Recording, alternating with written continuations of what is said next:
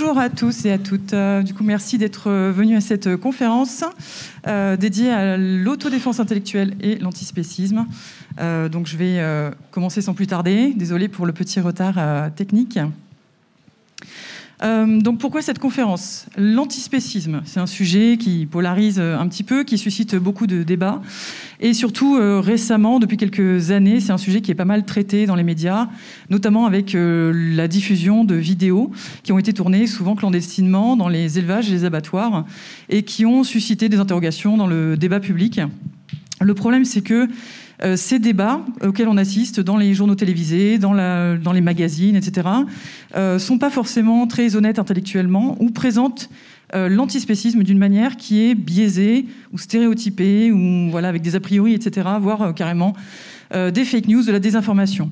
Donc, euh, à mon sens, c'est quelque chose d'utile de proposer un peu plus de rigueur et notamment euh, de définir les termes un peu plus correctement. L'objectif, c'est de découvrir des outils d'autodéfense intellectuelle qui puissent aider un petit peu à, à être dans cette démarche-là et notamment à distinguer les informations justes des informations fausses, de comprendre les contextes aussi dans lesquels elles sont émises et de repérer les discours trompeurs pour éventuellement limiter leurs effets J'insiste sur le limiter parce que j'ai bien peur qu'on puisse pas s'en prémunir euh, complètement. Donc, il faut faire preuve de vigilance. Euh, à noter, il y a une bibliographie qui contient des études scientifiques, des ressources de vulgarisation notamment, qui est à disposition. Il ne faut pas hésiter à me demander le PDF après la conférence. Dans la première partie, euh, comme je l'ai dit juste à l'instant, je vais définir les termes pour qu'on puisse comprendre de quoi il est question. Euh, et tout d'abord, je vais détailler ce que j'entends ici par autodéfense intellectuelle. D'abord via euh, quelques exemples. Par exemple, c'est ne pas croire sur parole une personne qui fait des millions de vues sur sa chaîne YouTube en promettant de soigner les cancers avec euh, des jus détox ou de refaire pousser des membres avec des jus de fruits, ce genre de choses. même si cette personne est très drôle, très charismatique et qu'elle a beaucoup d'audience. C'est par exemple se questionner sur les données auxquelles on est exposé, vérifier leurs sources, leur provenance, si elles sont correctes, et dans quel contexte et avec quelles intentions elles sont énoncées. Et là, c'est pareil, je un petit, j'insiste un petit peu sur euh, le contexte et les intentions, parce que malheureusement, il suffit pas de dire des choses vraies pour que les conséquences soient heureuses. Euh, souvent, on peut euh, faire du cherry picking, c'est-à-dire sélectionner certains types d'informations, ignorer une vision plus globale et sélectionner certains faits pour amener à tirer une conclusion qui est biaisée par rapport au global. Donc, c'est important d'en avoir conscience, à mon sens. C'est aussi adopter, par exemple, une attitude critique face au discours qui énonce que Homo sapiens serait naturellement frugivore ou crudivore. Euh, ou carnivore aussi. Ça, c'est des discours qu'on peut entendre aussi euh, au sein de certains mouvements euh, de défense des intérêts des, autres animaux, malheureusement, qui prétendent qu'on serait naturellement végétarien, donc que ce serait bien d'être végétarien parce que c'est naturel. Donc on est au croisement entre des appels à la nature, un petit peu, puis des appels à l'ancienneté, sous prétexte qu'on pratiquerait quelque chose depuis très longtemps, ce serait acceptable de le faire aujourd'hui ou souhaitable. Donc c'est bien de prendre du recul aussi sur ces questions. Euh, sur ce point-là, euh, la, troisième photo, c'est Gary Yourofsky, qui est euh, une personnalité assez connue dans les milieux véganes et qui tient des discours qui reposent justement beaucoup sur cette question de la naturalité et qui prétend qu'on peut être que Homo sapiens a toujours été végétalien, etc. On peut aussi se demander quelle est l'intention des publicitaires qui mettent en scène des vaches qui rigolent sur les emballages de fromage. Euh, et quels sont les effets produits par ces représentations. C'est-à-dire que les représentations auxquelles on est exposé ont un effet sur euh, la manière dont on bah, considère le, produit euh, qu'on a en face de soi. Et ces représentations culturelles qui montrent des animaux qui sont heureux alors que c'est leur exploitation qui a permis d'obtenir le produit, eh bien, ça donne une vision de la réalité qui est en soi un petit peu biaisée et qui interroge sur, bien sûr, les intérêts qui, sont, qui sont derrière c'est aussi se questionner sur ses propres attitudes, et ça c'est euh, un point particulièrement euh, important, de se demander est-ce que je connais vraiment ce sujet? Hein, Sur l'antispécisme, on a souvent beaucoup d'a priori, on est, comme je le disais tout à l'heure, confronté à des discours dans les médias qui parlent d'extrémisme, qui euh, envisagent l'antispécisme aussi sous l'angle de la violence, parce qu'il y a eu des actions directes, par exemple, contre des boucheries, ce genre de choses. Donc, est-ce que j'ai vraiment, euh, je connais vraiment ce sujet Est-ce que j'ai des a priori? Si oui, quels sont-ils? Euh, Sur quoi sont-ils fondés? Donc, c'est faire preuve d'humilité, essayer de prendre les choses avec recul. S'intéresser aussi aux connaissances produites dans les champs d'études concernés. En l'occurrence, il y a une recherche en philosophie morale sur l'éthique animale qui parle de spécisme et d'antispécisme. Ça peut valoir le coup de se rapprocher de ces données-là, même si elles sont accessibles assez difficilement par euh, le tout venant, mais en tout cas, euh, il y, a de la connaissance qui est produite et c'est intéressant de, de s'y attarder. Et puis accepter de changer d'avis, de se remettre en question, par exemple. Donc en somme, c'est faire preuve d'esprit critique, c'est-à-dire mettre en œuvre un ensemble de processus qui permettent d'évaluer ce qui est raisonnable de croire ou de faire. Alors, pour mieux comprendre l'antispécisme, ensuite, euh, je propose donc des définitions. Euh, l'antispécisme, c'est une contre-proposition. Donc, pour comprendre l'antispécisme, c'est intéressant de savoir, dans un premier temps, ce qu'on entend par spécisme. Le spécisme, c'est un terme qui a été introduit par le psychologue britannique Richard Ryder en 1970.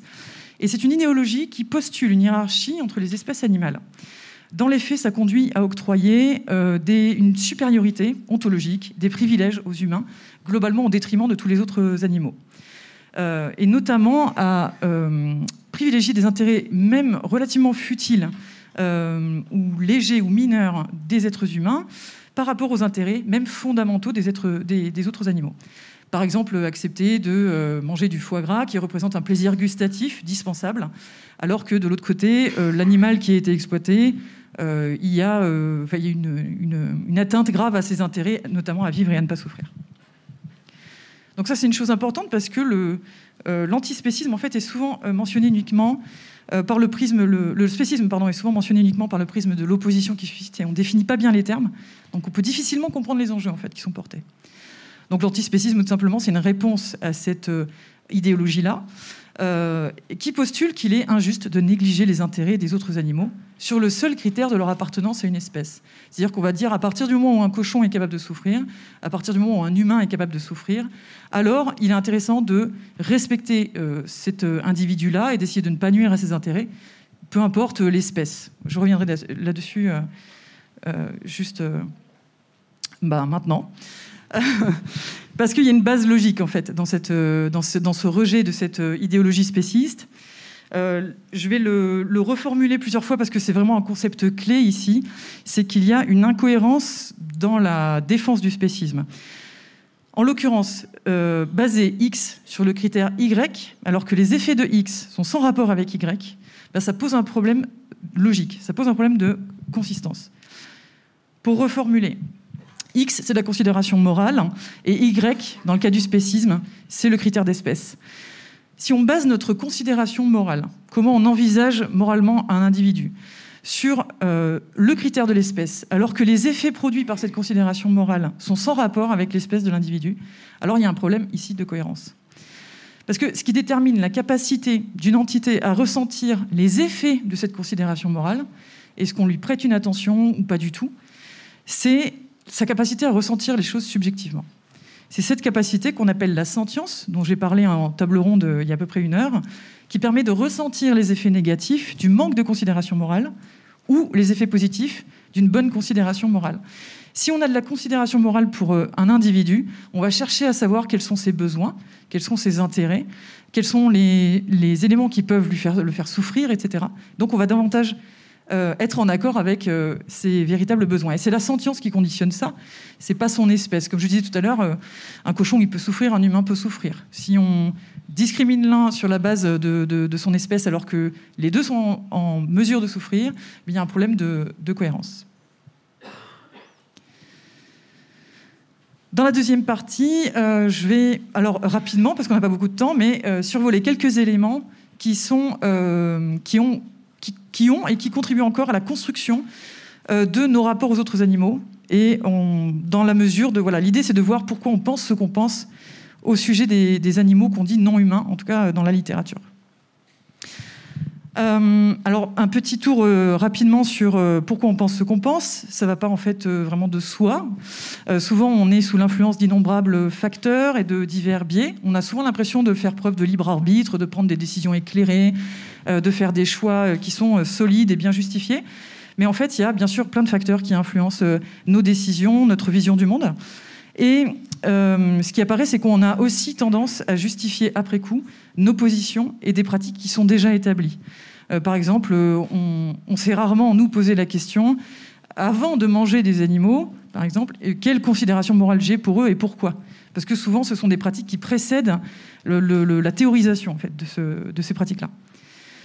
Donc, ce qu'on appelle la métacognition, c'est le fait d'exercer une activité mentale sur ses propres pensées, sur ses propres processus euh, mentaux, et ça permet donc euh, d'examiner ses croyances pour savoir si elles sont fondées ou infondées et euh, d'en tirer des conclusions en fonction de nos objectifs. Ici, l'image que vous voyez à droite, c'est une fiche de synthèse sur les biais cognitifs qui est à retrouver sur mon site, si vous voulez, qui est téléchargeable librement. Il n'y a pas seulement des biais cognitifs, hein, il y a aussi des biais culturels, et on va en voir justement quelques-uns qui sont assez déterminants dans la manière dont on a envisagé les autres animaux et dont on les envisage encore.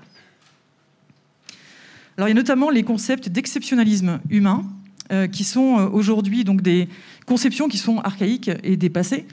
Euh, l'exceptionnalisme humain, c'est l'idée qu'il y aurait une discontinuité évolutive entre Homo sapiens et l'ensemble des autres animaux, mais même l'ensemble du reste du vivant.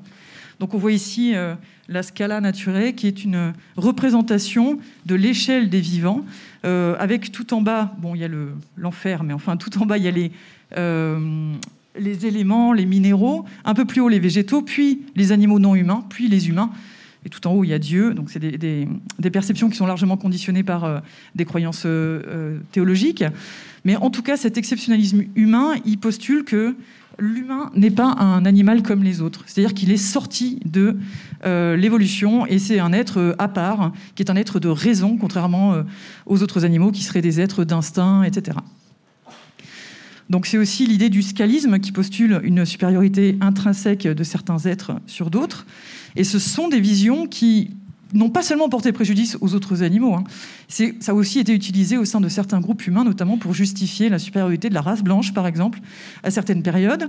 Euh, et ça a servi de justification sur le fait de considérer certains groupes humains comme étant pas vraiment des humains ou moins humains que d'autres. Cette vision, elle a été bien sûr mise à mal depuis euh, Darwin, euh, l'origine des espèces notamment, et plus récemment par les études, la littérature en neurologie, euh, en neurosciences pardon, et en éthologie, qui est l'éthologie qui est l'étude du comportement euh, animal, et qui permet de percevoir qu'il euh, n'y a pas de coupure nette entre les humains et les autres animaux, qu'il y a des différences de degré, mais pas de différence de nature, et qu'il y a des comportements qui sont similaires, des capacités à souffrir qui sont similaires, etc. Il y a aussi eu euh, cette euh, vision, euh, cette théorie de l'animal-machine qui a été développée par Descartes au XVIIe siècle. On en a un petit peu parlé tout à l'heure justement sur la table ronde, qui postule que les animaux seraient, en tout cas les animaux non humains, seraient des machines faites de rouages et dénuées de conscience et de pensée. Alors cette, cette idée-là, elle est archaïque, elle est largement dépassée et contredite par la science. Mais malgré tout, encore aujourd'hui, la capacité des autres animaux à éprouver des émotions, à souffrir, à éprouver du plaisir, à anticiper euh, euh, l'avenir, etc., elle est euh, largement au mieux dépréciée, au pire niée. je montre un exemple ici avec une citation de Jean-Jacques Doma, qui est président de la Fédération de pêche de l'Hérault, qui a affirmé dans un courrier adressé au maire de la métropole de Montpellier-Méditerranée en 2021 euh, il disait la présence d'un ardillon ne peut avoir une influence sur une éventuelle souffrance d'un poisson, si tant est qu'il ait prouvé que les poissons souffrent. Théorie animaliste sans fondement scientifique. Euh, et là, du coup, on a vraiment un discours qui est anti-science, qui est euh, clairement en défaveur des autres animaux, qui postule que ce sont les animalistes, donc désignés ici comme un groupement politique, qui auraient établi que les poissons souffrent alors que ça, ça ne correspond à aucune réalité. Euh, la sentience des poissons, elle est avérée pour le coup. Il y a une littérature scientifique qui est assez riche sur ce sujet. Il y a notamment dans les welfare studies des études qui, euh, justement, proposent d'offrir aux poissons la même protection qu'aux euh, mammifères, par exemple, en élevage, parce que les souffrances sont similaires et il y a de la douleur, etc. Euh, on attribue aussi généralement des capacités cognitives qui sont moindres aux animaux qui sont destinés à être mangés.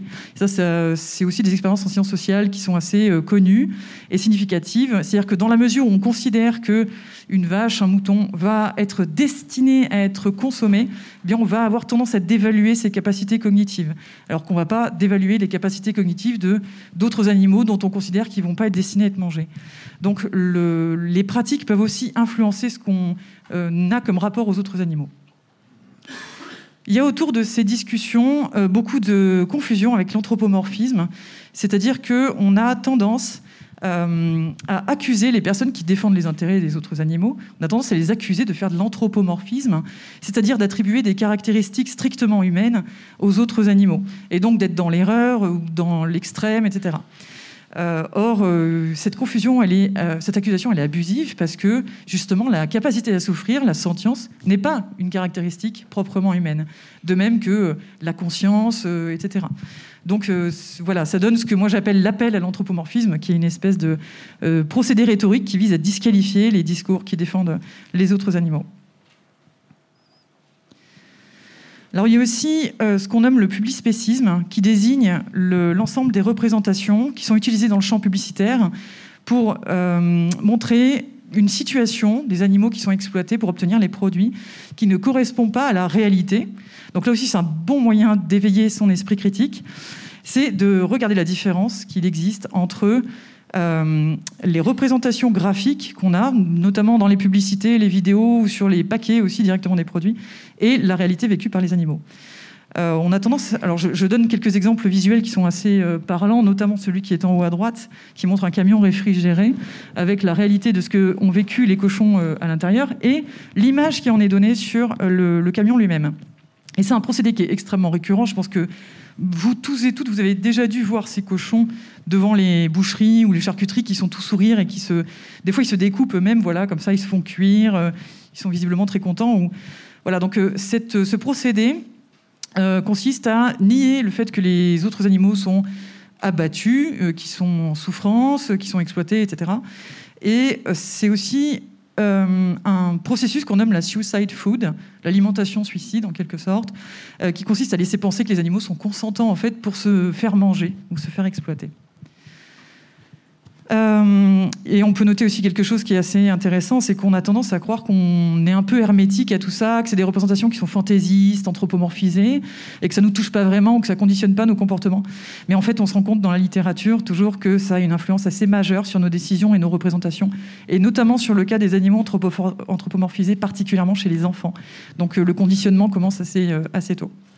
C'est aussi le cas dans d'autres œuvres culturelles, mais le temps passe, donc je ne vais pas détailler.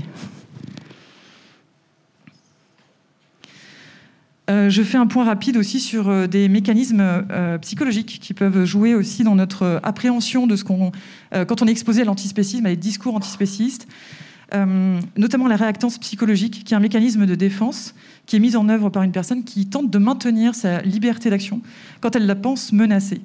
Euh, c'est euh, euh, ce, mécanisme de défense qui fait que on peut prendre des décisions qui sont contraires à ce qu'on essaye de nous faire comprendre. Ça marche pour plein de sujets, ça marche pour si on dit à des gens faites-vous vacciner, ça peut créer ce genre de, ce genre de réaction parce qu'il y a la peur d'une perte de liberté.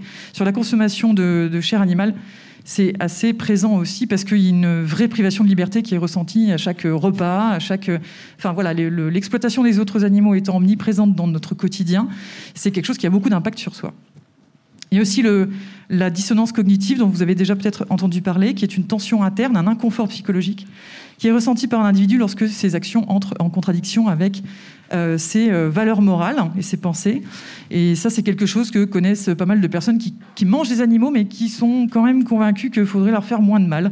Alors il y a une espèce d'ambivalence comme ça. Euh, c'est pas forcé. Il y a des gens qui mangent des animaux et qui, qui n'ont pas d'inconfort psychologique particulier, mais en tout cas, c'est quelque chose qui se retrouve beaucoup. Et euh, quand on est en situation de dissonance cognitive, on a plusieurs choix. Euh, soit on peut euh, modifier ses pratiques pour les mettre en accord avec ses valeurs. Donc, par exemple, arrêter de manger de la viande pour se dire, OK, je participe plus à l'abattage des animaux. mais ce qu'on a tendance à faire aussi, c'est à modifier ses valeurs pour qu'elles correspondent aux, pratiques qu'on a déjà, et donc essayer de trouver des justifications. Et c'est comme ça qu'on peut voir émerger des discours comme non mais j'ai réduit, je mange moins de viande, je mange plus local, je mange mieux, etc. Euh, je pense que c'est important de s'attarder aussi sur le traitement des questions d'éthique animale, euh, toujours bah, dans, les, dans les médias en général. Euh, pour comprendre un sujet, ça me paraît important d'identifier correctement les prémices sur lesquelles ce sujet repose. Or, c'est rarement fait, c'est ce que j'appelle l'entonnoir, c'est que les prémices initiales qui sont exposées sont progressivement dégradées jusqu'à obtenir une proposition qui n'est plus tellement celle qui était défendue au départ et qui est plus facile à euh, contre-argumenter, à attaquer, mais qui en fait ne correspond plus euh, donc à la, prémisse initiale. Euh, ici, par exemple, on a, alors c'est un petit peu difficile à lire là, mais la prémisse qui est défendue par les personnes qui défendent les intérêts des, autres animaux, qui est globalement, on essaye de ne pas faire souffrir sans nécessité. Il y a des questions éthiques qui sont posées par l'exploitation des autres animaux. Et souvent, c'est une thématique qui se, une, proposition qui se dégrade. Et dans les médias, on va plutôt parler de carence, de pourquoi les antispécistes sont extrémistes, ce genre de choses. Et on parle plus du tout en fait de la, de prémisse initiale. Euh, donc ça vaut le coup aussi de se remettre en question par rapport à ça. Euh, euh, voilà. petite conclusion sous forme de piste. faire preuve d'humilité. Je pense que c'est important sur ce sujet comme sur beaucoup d'autres. Hein. S'interroger sur ses propres connaissances, ses intuitions, son ignorance aussi. C'est difficile de savoir ce qu'on ne sait pas. Donc il y a un, effort particulier à faire là-dessus, c'est difficile. Admettre qu'on a tort aussi quand on a tort. Identifier ses éventuels conflits d'intérêts. prendre en compte les connaissances issues des champs académiques concernés. Faire preuve d'indulgence aussi pour euh, justement casser les dynamiques de compétition. Se méfier des idées de pureté et de perfection. Je vais vite, je suis désolée parce qu'il faut que je finisse, mais euh, je pourrai en parler avec vous après. Faire preuve de prudence quand on partage une information, bien sûr, et éduquer ou s'éduquer à la pensée critique et à l'autodéfense intellectuelle. Mais si vous êtes ici, j'imagine que vous avez déjà ça en tête. Merci beaucoup.